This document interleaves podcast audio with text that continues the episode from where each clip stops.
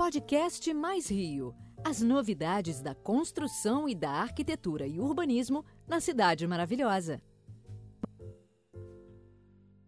O podcast Mais Rio, no especial Covid-19, ouve o presidente do Seconce Rio, Ayrton Xerez. Boa tarde, presidente. Eu começo lhe perguntando que providências o Seconce tomou para proteger os trabalhadores que ele representa, que orientações ele vem dando a todo mundo que o consulta? Olha, a tradição do Seconce, já consolidada aí ao longo de 30 anos de serviços prestados ao trabalhador da construção civil aqui do Rio de Janeiro, tem sido no sentido de lhe proporcionar a saúde, né, com o seu atendimento médico, com o seu atendimento dentário, com o seu atendimento para a sua cidadania, para melhor conhecimento dos seus direitos.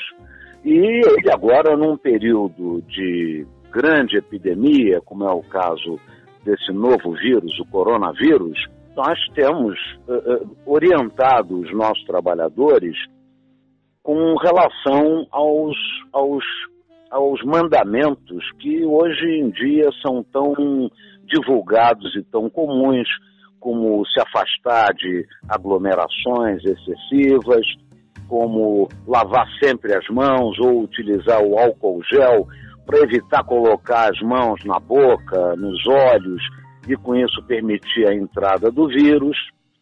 E também até preparamos uma espécie de uma cartilha que todos aqueles que nos visitam ali na Rua Pará, ali na Praça da Bandeira, na sede do Seconce, recebem para depois ler em casa com sua família, com sua mulher, com seus filhos e com isso se preparar e defender a sua saúde que é tão cara para todos nós.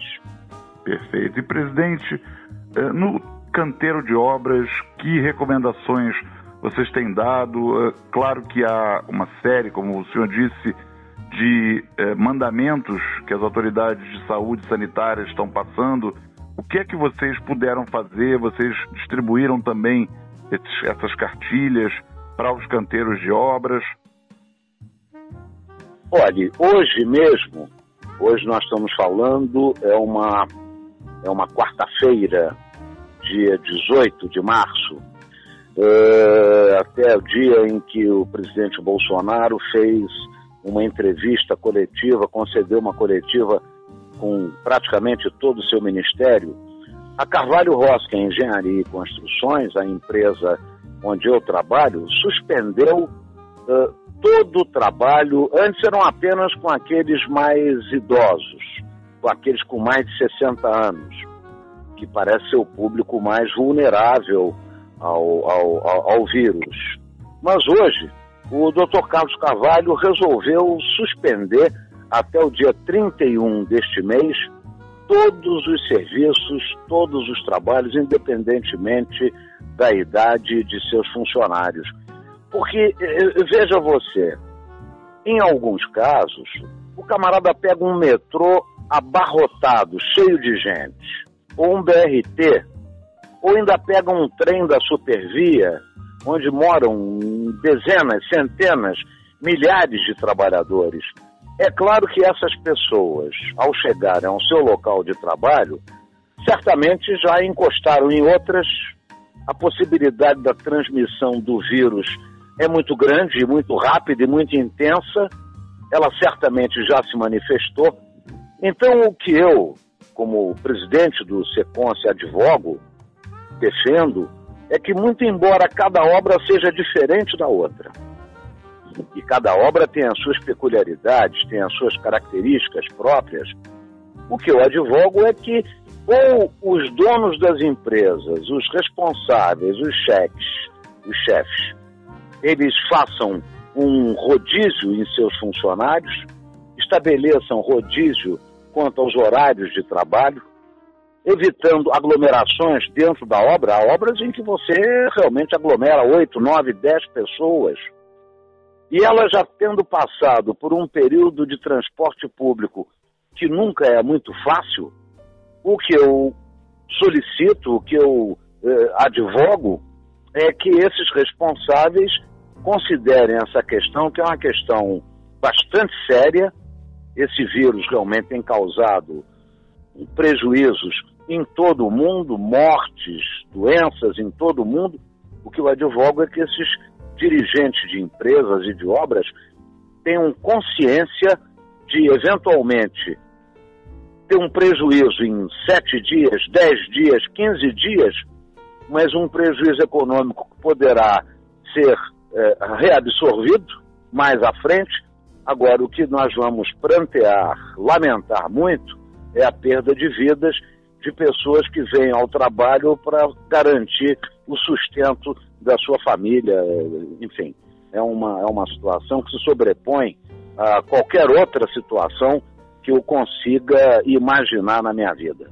Com certeza, presidente. E com relação ao que eventualmente aconteça, a gente não quer que, obviamente, passe por isso, mas não se pode deixar de pensar em crise econômica, em paralisação, estagnação é, e eventuais demissões. Como é que o SECOM se consegue apoiar esse trabalhador que não sabe como é que vai ser o dia de amanhã, como é que a obra dele será ou, quando será retomada? O que é que o Seconce pode fazer para ajudá-lo?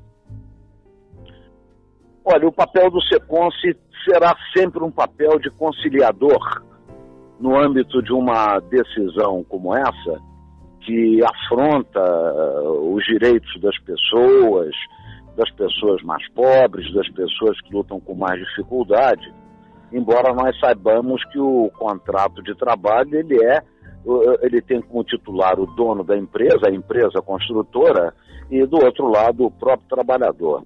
É, o próprio ministro Paulo Guedes, o ministro da Economia, já está lançando uma série de, de, de programas de defesa, inclusive para aqueles que não têm emprego formal, que aliás é um contingente hoje de quase 40 milhões de brasileiros.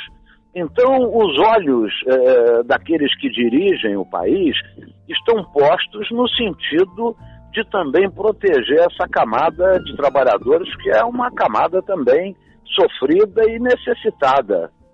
Então, o, o que nós também pretendemos, inclusive através desse podcast, é que aqueles que nos estejam ouvindo, que venham a tomar conhecimento dessas nossas ponderações, que usem a sua consciência, como parece que o pessoal da Carvalho Rocha está fazendo a partir do dia de hoje. Estou dando um caso concreto.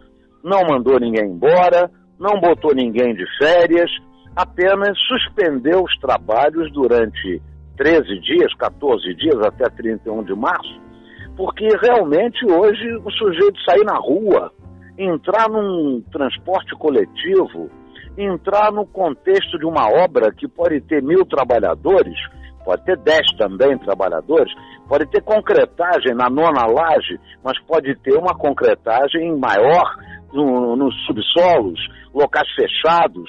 Enfim, cada obra é, é, é uma coisa diferente da outra, tem as suas características e peculiaridades. Eu apelo, nesse momento, para que esses dirigentes eles tenham consciência e se identifiquem eh, diante de uma situação que é uma situação de, de caos, é uma situação de crise absoluta, e se coloquem também com empatia do lado daqueles que fazem o elo mais fraco dessa corrente. Muito bom, presidente Ayrton Xerez. Eu lhe agradeço pelas suas palavras, por essa entrevista para o podcast Mais Rio.